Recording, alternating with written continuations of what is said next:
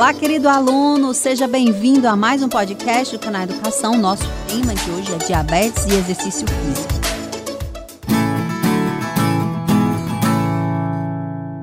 O diabetes mellitus é visto atualmente como uma epidemia mundial, principalmente ao grande aumento da sua incidência e a prevalência, cujo controle ele representa um grande desafio aos sistemas públicos de saúde. A causa dessa epidemia está principalmente no envelhecimento da população, a urbanização e o estilo de vida precário, estilo de vida pouco saudável. Levando em consideração é, as características do diabetes, a gente precisa denominá-las.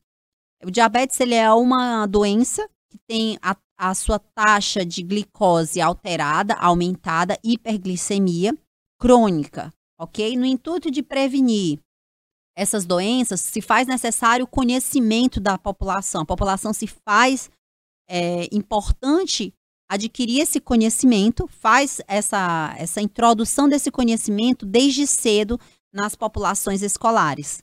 Então, o intuito do Enem, quando ele aborda o diabetes, é numa, numa prevenção. Então, a nossa abordagem, ela vai introduzir ao nosso aluno uma abordagem de conhecimento e uma abordagem preventiva. Existem dois tipos de diabetes: o diabetes tipo 1, que ocorre uma deficiência congênita das células betas na produção da insulina, que é o hormônio que vai carregar essa glicose para dentro da célula. Lembrando que a glicose é um substrato é, responsável por produzir e fornecer energia para todas as nossas células. Uma vez que a fabricação ou pouca produção ou inexistente produção de insulina, ela vai acarretar numa hiperglicemia crônica, que só pode ser combatida ou só pode ser tratada com a administração exógena de insulina. E o diabetes tipo 2, ele se caracteriza por uma hiperglicemia provocada por uma dieta e principalmente pela falta de exercício físico. Uma vez que esse estado de hiperglicemia ele pode ser transitório ou até mesmo reversível. O diabetes tipo 2, ele pode ser ele pode ser reversível. O diabetes, o diabetes tipo 1 não pode ser reversível, a não ser que seja feito um transplante de pâncreas. É, porém, é, existem situações que devem ser tratadas até o aparecimento do tipo 1. O tipo 2 ele pode evoluir ao tipo 1 certo? Porém, o tipo 1 não evolui para o tipo 2. É, o intuito do tratamento, e principalmente a observação do diabetes na nossa escola, ele deve prevenir o diabetes tipo 2. Os enfoques são para modificar os estilos de vida que devem ser implantados aí pelo, pelo serviço de saúde de forma é, a nível nacional e internacional. Todos os países, todos os lugares do mundo tentam travar uma guerra contra o diabetes, tá? E agora com a, com a pandemia do coronavírus, nós podemos observar o quanto que essas pessoas são acometidas e podem gerar aí vários problemas e enfrentamentos aí, dificuldades no enfrentamento tanto do coronavírus quanto dificuldade no enfrentamento de outras doenças. É, durante o exercício, nós utilizamos aí o consumo de oxigênio, né? Todo mundo sabe que nós utilizamos o oxigênio e esse aumento desse consumo durante o exercício, ele precisa de uma nova demanda energética. E essa demanda, demanda energética, ela é intensificada com essa quebra, na realidade, do glicogênio, triglicerídeo, que são substâncias que estão, é, de certa forma, é, guardadas aí pelo nosso, pelo nosso fígado, e os triglicerídeos é, está guardado aí nos tecidos adiposos.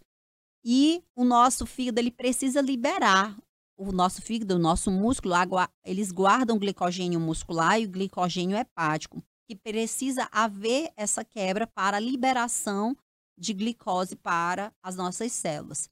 Só que quando a gente está é, com as taxas muito alteradas, o nosso organismo já encontra facilmente isso na corrente sanguínea, porque as taxas, as taxas já estão alteradas, aumentadas. Então, o tratamento é prevenir as condições crônicas, principalmente as doenças arteriais coronarianas, as doenças arteriais periféricas, deficiência visual, depressão e o enfraquecimento do sistema muscular e aí dentre outras coisas que pode acontecer com os pacientes diabéticos, tá? O paciente diabético, ele tem aí uma redução da força, redução do tônus muscular, intolerância ao exercício, isso principalmente pelas, pelo sedentarismo e a falta da atividade física. Isso constitui um quadro geral de obesidade que é muito importante ser tratado também. Geralmente, os pacientes que têm é, diabetes, eles estão acometidos de um problema maior que é a obesidade. A adoção de hábitos saudáveis, ela vai promover aí é, um comportamento nutricional diferenciado, a prática regular de atividade física, uma ingesta que tenha, contenha mais grãos, verduras, frutos e, consequentemente, vai haver uma diminuição das gorduras e vai haver o, o alvo vai ser atingido, que é a prevenção do diabetes ou tratamento dessa doença. Então, melhorar a qualidade de vida, ela é fundamental para o tratamento da doença. Então, como, como o exercício ele vai, vai promover esse tratamento? É, na realidade, os benefícios do estilo de vida saudável, e principalmente da prática física, ele é um, ele é um fator preponderante, tá? Ele deve estar associado com a dieta, mas essa intervenção ela vai promover uma queda nos índices, nos índices glicêmicos. Consequentemente, nós vamos ter uma diminuição desse, dessa carga glicêmica, tá? dessa curva glicêmica, e, consequentemente, essa curva glicêmica vai se manter é, diminuída durante todos os dias, quando a pessoa vai fazendo esse exercício, e promovendo, assim, um desequilíbrio nessa curva para menos, tá? Então, o exercício aeróbico, ele é um forte, um forte interventor. É, ele pode intervir aí na, nessa adoção de hábitos saudáveis. Ele faz necessário também, tá?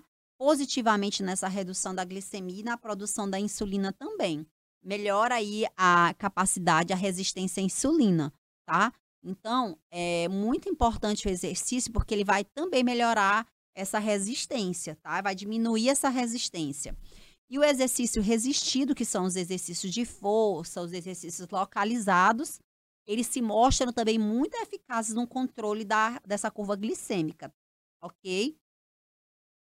É importante que a gente faça o exercício resistido, porque ele vai melhorar também a função cardiovascular, diminuindo aí os fatores associados à doença arterial coronariana e vai melhorar é, a capacidade funcional desse indivíduo. Então, o exercício resistido, ele também é um forte aliado no tratamento e prevenção para o diabetes. Então, como que a gente deve preparar esse indivíduo para fazer o exercício?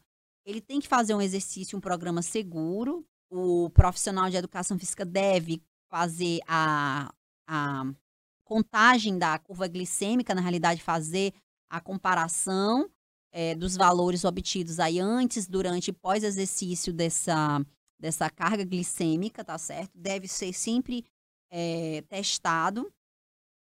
E deve ser também feito é, todo um preparo específico para esse aluno. Então, todos os exercícios devem ser bem orientados, deve ter segurança e o profissional deve avaliar cuidadosamente cada paciente para o uso adequado das cargas, dos exercícios e utilizar maneiras para que essa, essa curva glicêmica não caia tanto, tá? Ou seja, não entre em hipoglicemia. Então, a gente tem que avaliar esse, esse, esse paciente o tempo inteiro, ok? Então, o exercício ele é preponderante para combater o diabetes tipo 2.